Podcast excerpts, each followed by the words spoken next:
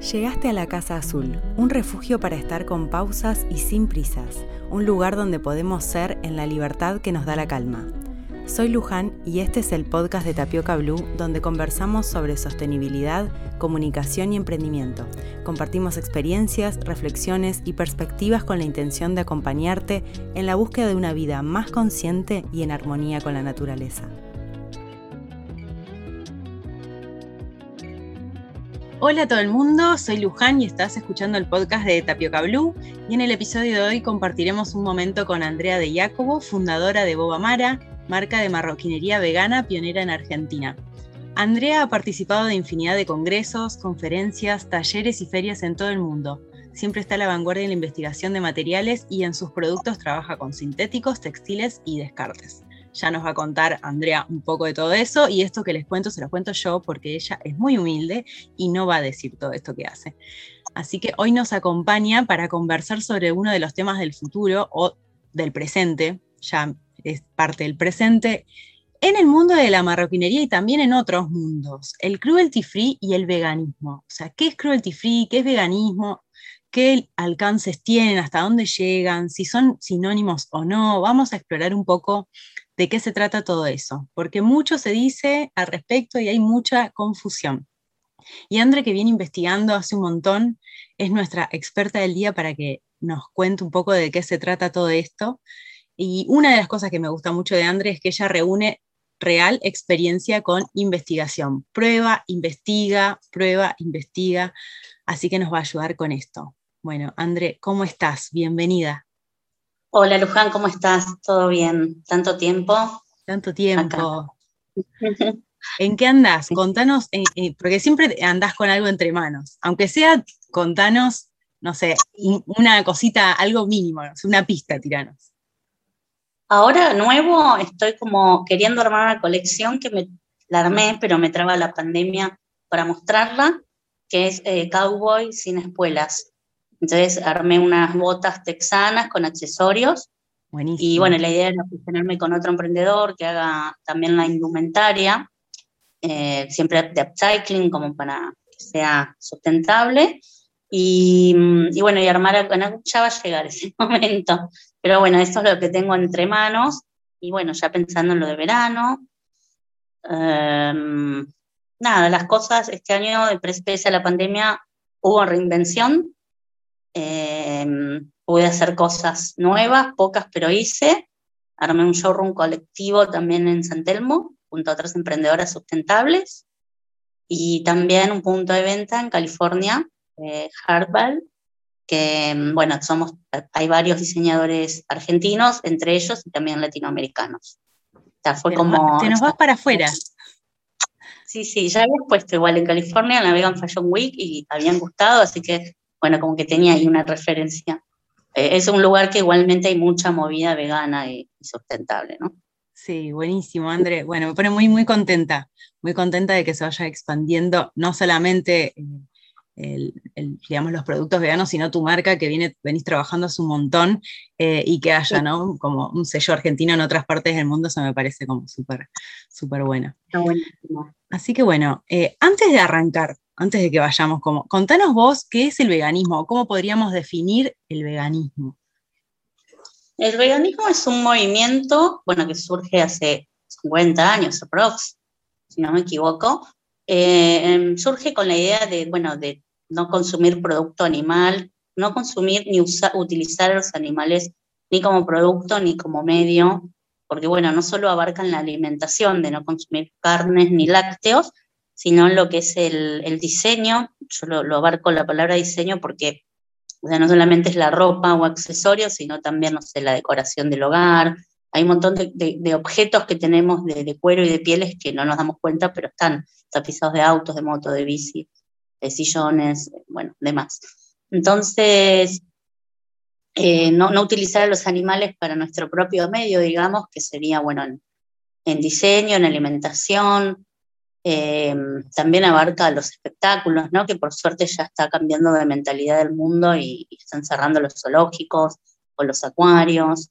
Eh, bueno, los deportes, llamados deportes, ¿no? cuando ya, ya están mal vistos por suerte en muchos lugares, de ir sacando de a poquito como la corrida de toros y demás, ¿no? Las, eh, riñas de gallos, corridas de galgos, bueno, hay un montón de animales que son explotados para la diversión, digamos, supuestamente humana. claro. Como en pocas líneas sería no utilizar a otras especies para nuestro propio provecho, ya sea diversión, alimento, vestimenta, nuestra, nuestra, nuestra casa.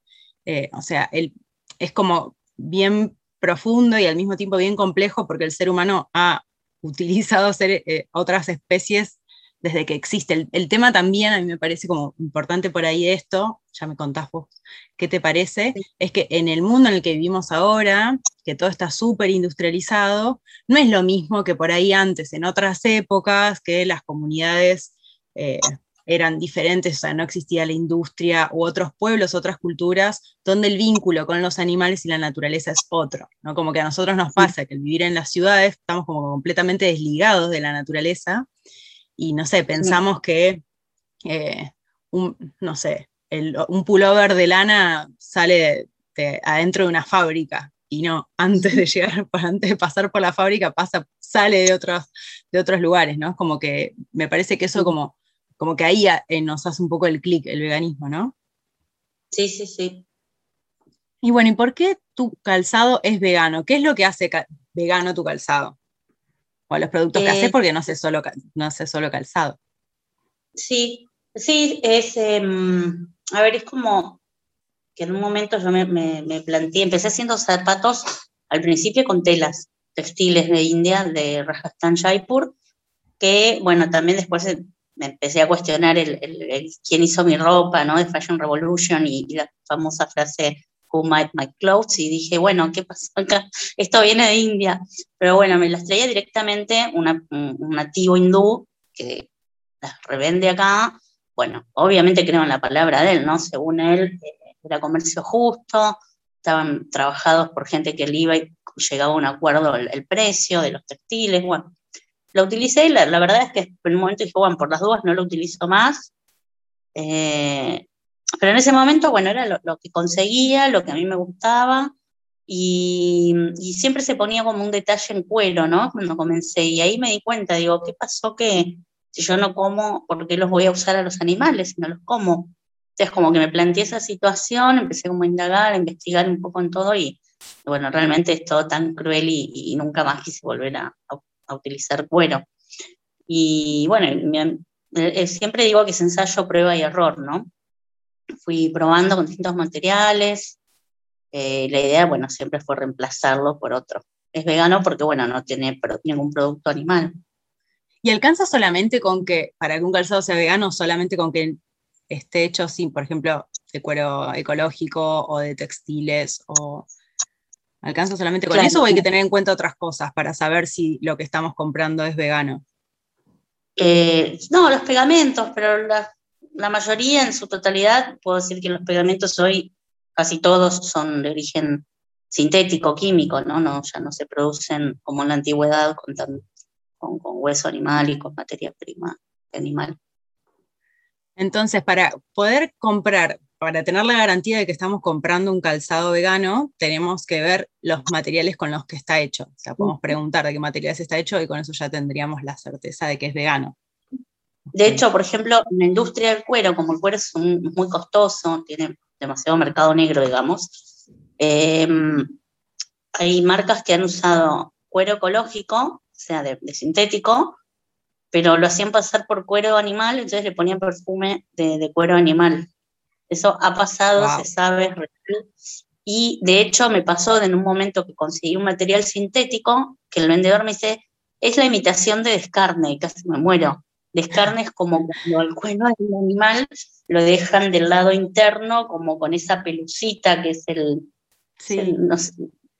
Entonces, eh, eh, claro, habían imitado, en este caso habían imitado exactamente igual al, cuero animal. Claro, después a ese material le ponen perfume y pasa tranquilamente por. Es como que mm, ellos lo hacen por una cuestión de costos, ¿no? Claro. En ese, eh, en ese sentido. Y, bueno, eh, nada, es muy loco todo. ¿Y qué? O sea, ¿y cuál es la diferencia con el cruelty free? Bueno, para mí, el, o sea, cruelty free se adopta en, la palabra, en diseño, por ejemplo, yo tengo la licencia de PITA, ¿no? Casi todo lo que los que estamos como aprobados por PITA, PITA Pro, eh, tenemos el sello de ellos y todo lo veo que sea cruelty free. De hecho, el sello Cruelty Free International no abarca a, productos de diseño, solo a cosmética y, productos de limpieza. Bueno, en un momento averigüé. Bueno, yo también eh, produzco con un amigo una cera de soja para limpiar el calzado, que esa cera de soja sí entraba dentro del CFC, Cruelty Free, CFC International. Pero bueno, el tema es que no, a ver, para, yo lo que veo más es que en los productos que vienen de afuera, o al menos en Estados Unidos, los llaman a todo cruelty free. ellos no diferencian demasiado. Acá sí se empezó a generar un poquito una polémica de que era vegano y que era cruelty free. Sí entiendo que cruelty free es libre de crueldad y que vegano es sin nada, sin productos, sin nada, sin ningún contenido animal. Entonces, vamos por partes. Sí, eh, a ver, hay lanas, por ejemplo, que son de abejas, de abejas, de ovejas esquiladas, que sin lastimarlas, y las crían dulcemente y con mucho cariño, utilizan esa lana. De hecho, he visto que Vivian Westwood, en una de sus colecciones, tenía cuero, porque se supone lo, lo usaba como subproducto de la industria alimenticia. Como que el cuero para ella... Un, descarte de la industria alimenticia, o sea que el animal no se había matado para, ese, para el fintech de, digamos, de la industria de la indumentaria. Y de hecho la lana también, que era como de ovejitas esquiladas felizmente. Pero me parece como que después también la vi en el Vegan Fashion Week, o sea, nominada a, a personaje célebre del año. O sea, como es contradictorio todo. Pero bueno, nada, como que para o sea, cruelty free puede ser que no te, o sea, puede ser que no sea necesariamente vegano, por estas condiciones que vos decís, por ejemplo, no sé, un suéter tejido con lana de animales cuidados y esquilados con cariño, pero eso no sería vegano. O sea, sería cruelty free, pero no vegano. Ahora, en general, lo que es vegano se cae de maduro que debería ser cruelty free también, ¿no es cierto?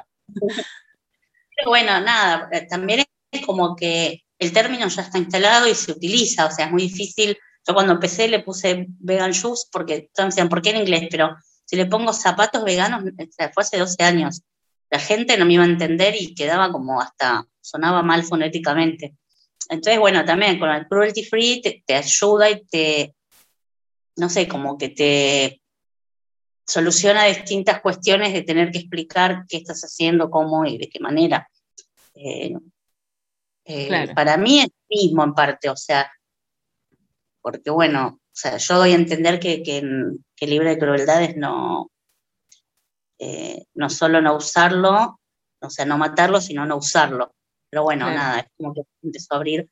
Sí, ahí hay un debate ético, digamos, que va, o sea, es como una, tendríamos que hacer una discusión o una charla específicamente sobre eso, ¿no? Eh, y creo que ahí, eh, creo que hay un montón de puntos de vista que entran en juego, un montón de, bueno, esto que hablábamos al principio, ¿no? De, cómo son las distintas culturas, no es lo mismo la vida urbana, vivir en una ciudad donde hay millones de personas, que vivir en el medio del campo, en la montaña, eh, eh, vivir ahora o hace 100 años, o sea, es como, hay que tener muchas cosas en cuenta para llevar adelante esa discusión, pero...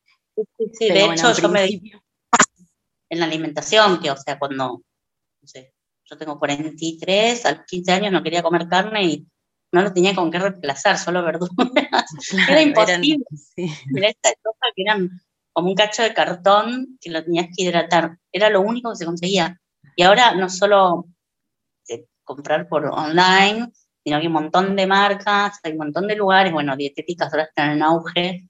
Em, lo que no hay acá en Argentina son los vegan stores. Pero bueno, después hay un montón de opciones para lo que es la alimentación y de reemplazo que son sumamente eh, riquísimos, eh, mágicos, digamos, como marcas como de, de quesos, carnes, pollos, de todo. Que también hay otro de... muchísimo el mercado, ¿no? Como que el mercado, el mercado vegano se amplió, se diversificó muchísimo y cosas que hace 10 años no llegaban acá, ahora no solamente llegan, sino también se producen en, en Argentina. Sí, sí, también, también que siempre hay un debate que por qué el vegano imita a, lo que no es no vegano, como a la mozzarella, al queso, a la carne. El domingo me hicieron una pregunta sobre eso. ¿Por qué si no comen carne, comen algo que tenga gusto a la carne? Eh, bueno, justamente porque no es carne. Pero, bueno, a ver, respondenos vos esa pregunta. O sea, ¿por qué una persona vegana comería algo eh, que tenga gusto a, carne? Es que es muy difícil, no sé, porque es como que eh, eh, es una cuestión también, ahí entra lo cultural que no nos podemos en el fondo deshacer de, eso, porque puede tener sabor a, sea, brócoli. ¿Qué sé yo? Hacer una hamburguesa de brócoli y tener gusto a brócoli. Es la memoria emotiva también, ¿no? De, bueno, lo que comías en, la infancia o lo que comes con tu, con tu gente cercana. Y a mí me gusta hacer la pregunta al revés por ahí. Bueno, si tengo la posibilidad de comer algo que tiene gusto a carne, pero no es carne, ¿por qué no lo voy a elegir en vez de matar a un animal? Bueno, en mi caso yo eh, tengo alimentación vegana, eh, entonces por eso hago esa, esa reflexión, ¿no? Pero digo, no tiene que ser así para todo el mundo. Eh, pero bueno, esto también... ¿Cómo? Acá me dicen sabor sin culpa. sabor sin culpa, sí. Esto me, lleva a, una de las últimas preguntas que a mí me interesan muchísimo, me interesan incluso creo que, bueno, no sé si más, pero ahí, al mismo nivel que todos los debates vinculados al veganismo, que es si cruelty free o vegan o vegano em, hace que necesariamente sea un producto sostenible. Claro, bueno, esa es la tercera pata de la cuestión y la más importante, la que debería sostener todo lo demás. Porque, bueno, igualmente hay dos cuestiones. Puede ser sustentable, que es cuando empieza a caminar por sí mismo, sostenible cuando se puede sostener, ¿no? De alguna manera lo que yo estoy, el mensaje indicando si es vegano, si es ecológico, si es eh, cruelty free.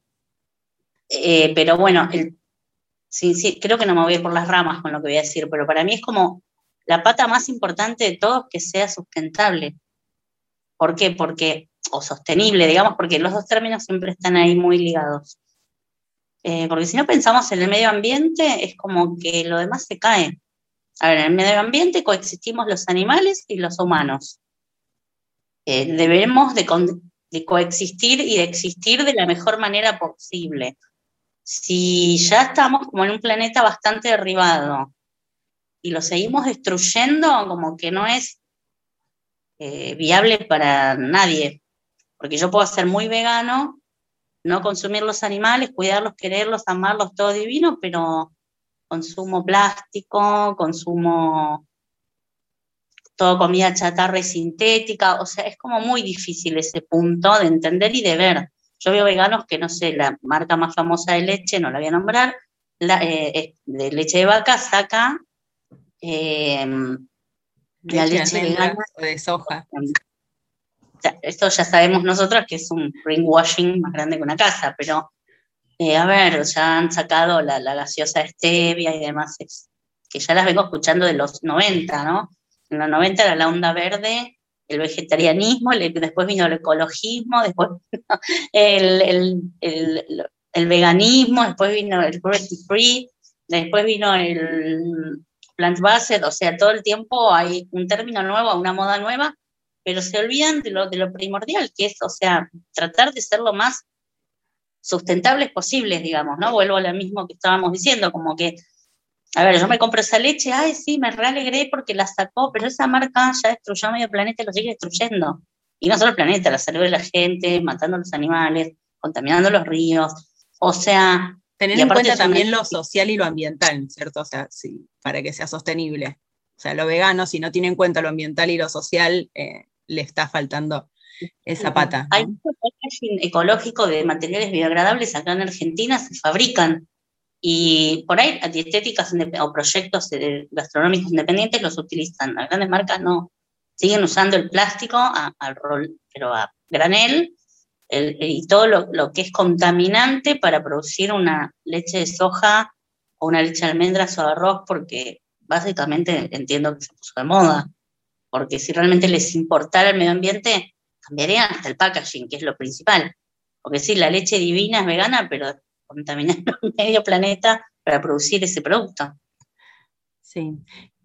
Y mm, sí, eh, el tema del packaging es como es clave, ¿no? Es, es, algo que nos olvidamos mucho, y más en Argentina, que hay muy poca cultura del reciclaje y de atender a esas cosas, y que nos dan una bolsa por, por absolutamente por cualquier cosa, eh, y aunque vos le decís que no, 20 veces decís que no, igual te, te encaja la bolsa, como el tema del packaging es, por lo menos en Argentina, es un re tema que hay que trabajarlo eh, muy en serio. Así que bueno, ¿qué hace falta para que además, o sea, un calzado que sea vegano, cruelty free o digamos, puede ser, en este caso estamos hablando de calzado, pero pueden ser otros productos, además sea sostenible. ¿Qué, ¿Qué características debería tener? ¿O cómo puedo saber que un calzado, además de ser vegano, es sostenible?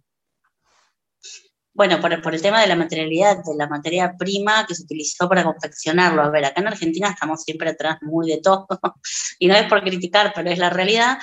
En otros países ya se elaboran los cueros de vegetales, ¿no? De ananá, de, manzana, de naranja, de hongos. Bueno, vos tuviste acceso a ese material y no lo elegiste.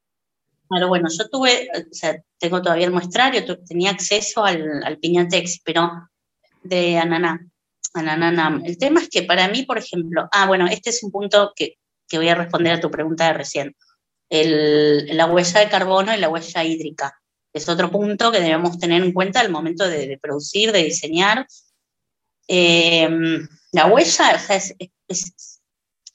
primordial, o sea, si yo voy a comprar, está bien, tengo, es como muy difícil también de calcular, pero si el material que yo compré a futuro es biodegradable, está confeccionado con, eh, materia prima vegetal, que, vamos, podemos llegar puede llegar a ser, entiendo que es un producto de la industria alimenticia, ¿ok? Que aparte eso lo, lo hace un poco más sustentable, pero bueno, de, Filipinas se fue a España, de España a Londres y de Londres vino acá. Y yo ahí tengo, Un viaje. aparte, claro, toda la huella de carbono que generó, la huella hídrica y el, el, costo. O sea, para mí el costo también es primordial, o sea. ¿Cuánto sale ese calzado? Claro, cinco veces más de uno que... Entonces, como que me parece que, que no, no tiene mucha lógica tanta tanta cosa alrededor y está bien, lo ideal sería poder producirlo acá, poder hacer algo acá, pero un poco difícil. Sabemos mientras tanto, hay alternativas, ¿no? Claro, sí, sí, sí. Los vos trabajás con descartes textiles, ¿no? Eso me parece que es una muy buena manera de que sea sostenible también. Sí, yo para mí los descartes, bueno, yo no, los utilizo al 100, pero bueno, en, en detalles o en partes. En un, hoy se consiguen menos porque, bueno, hay una crisis económica, entonces también baja un montón la producción de las fábricas, entonces ellos mismos tratan de reutilizar hasta el último descarte por una cuestión económica, pero en mi caso, a ver, el upcycling, que sería la utilización de descartes eh, que para otros es basura, que nosotros le damos como un segundo o tercer ciclo de vida, está bueno por ahí a veces que hay gente que no le gusta escuchar el término basura. En mi caso no es basura porque en realidad estoy usando sobrantes, excedentes textiles y también locales. Yo, o sea, todo lo que trabajo es a nivel local. Taller, materia prima, materiales, todo. Entonces, en este caso, como que bueno, trato de, de, de aciclar lo más que puedo en el packaging o, o en detalles del diseño pero creo que también el upcycling a futuro eh, no es sustentable ni sostenible, porque a futuro mm, es como seguir fomentando el consumo de alguna forma. Bueno, total, después lo reciclamos, sigamos usando, sigamos comprando.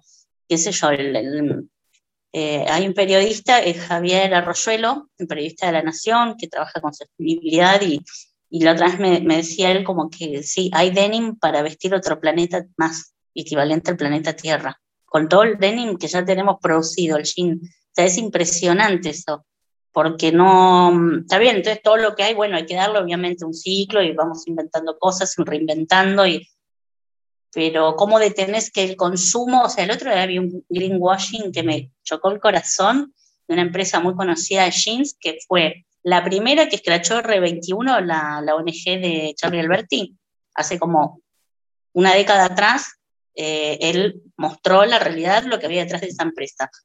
Cómo tiraban todos los químicos de su producción al agua, acá en, Argentina, creo que era. Bueno, la cuestión es que ellos ahora dicen ser sostenible y que su es todo feliz.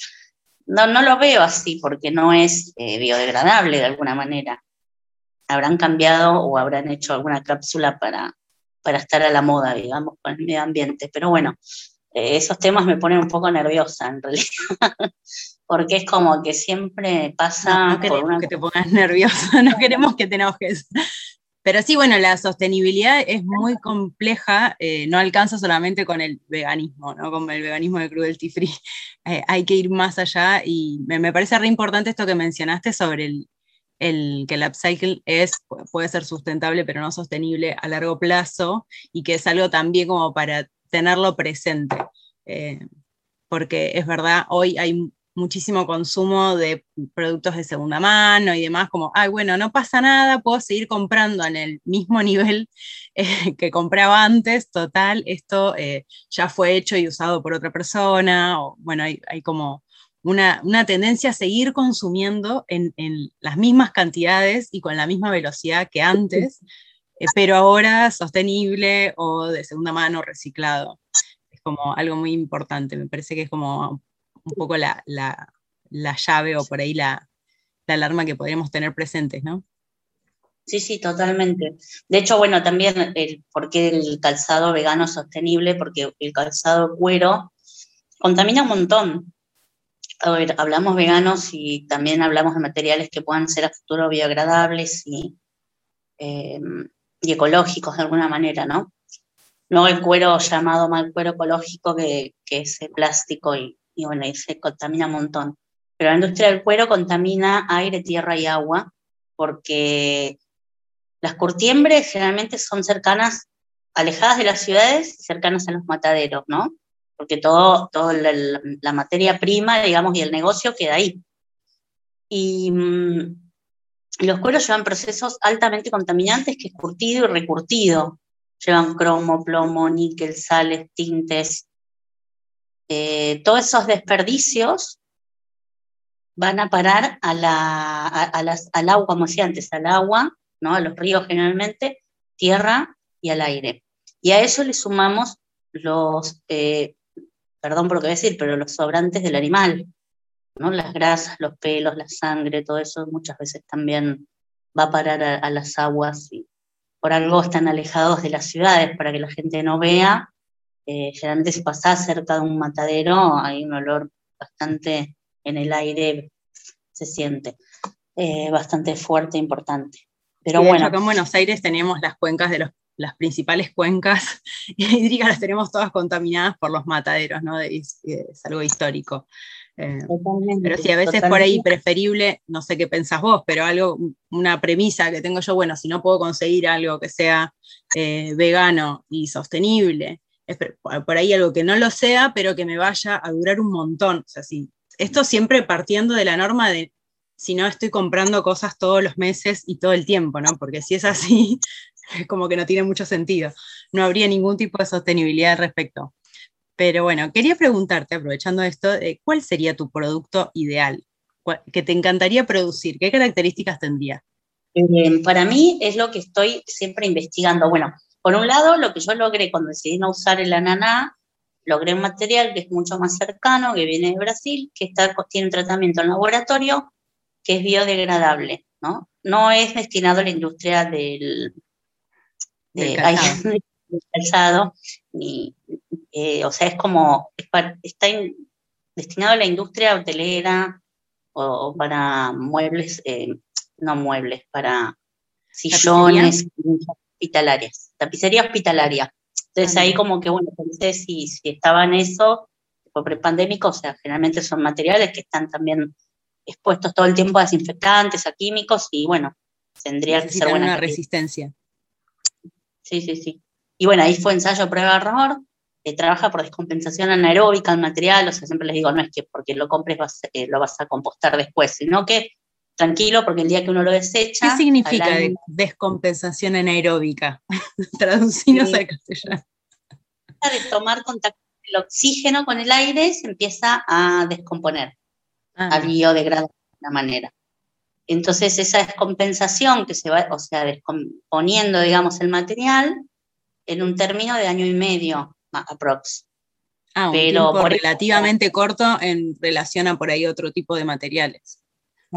Claro, y está pensado para que si va la basura al vertedero, eh, se compense ahí, digamos.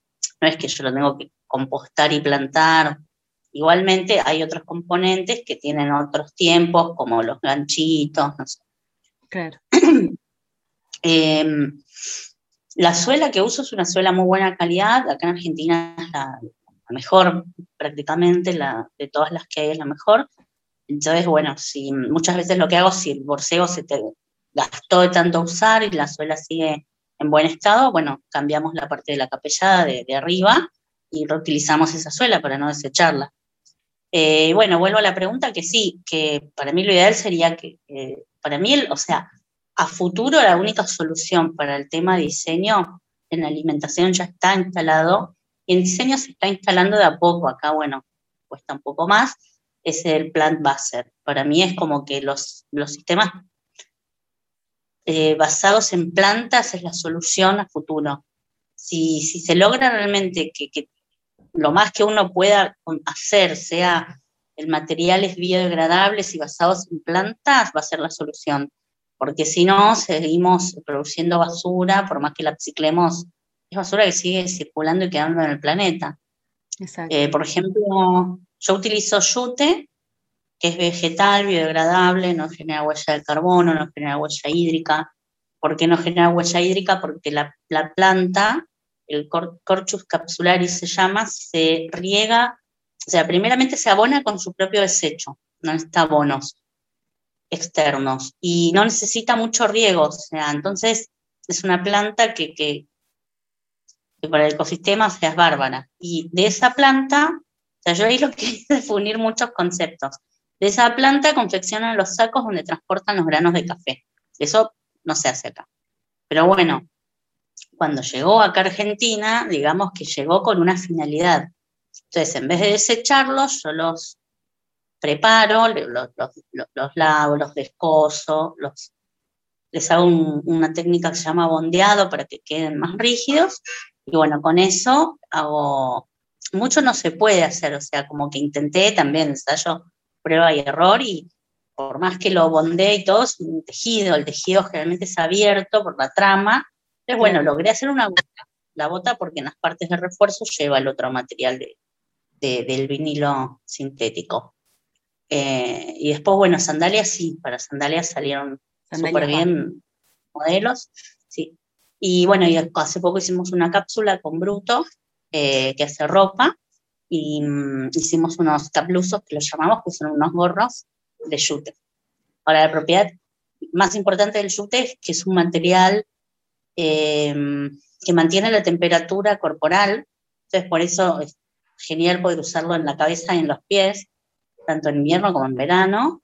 Es un material que es antiestático, térmico, aislante, tiene un montón de propiedades. Eh, es, genial. digamos que ya tenés tu producto ideal, lo estás haciendo de alguna manera, eh, o estás, estás como muy, muy encaminada hacia eso.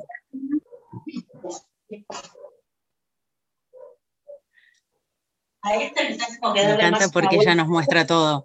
Ustedes no lo van a ver, después les voy a compartir las fotos, pero divino es a veces sandalia. Sandalia básica, clásica, que le puse 98.7 de nombre, porque ¿Por va a biodegradar menos el 3%. E, ese porcentaje es el que se va a biodegradar de la misma. Wow. Lo que no puede ser, bueno, la etiqueta, que es muy difícil la etiqueta y unas gomitas que traen unos bordecitos que justamente para que quede anatómico y se pueda calzar y caminar. Entonces, bueno, por ahí se puede...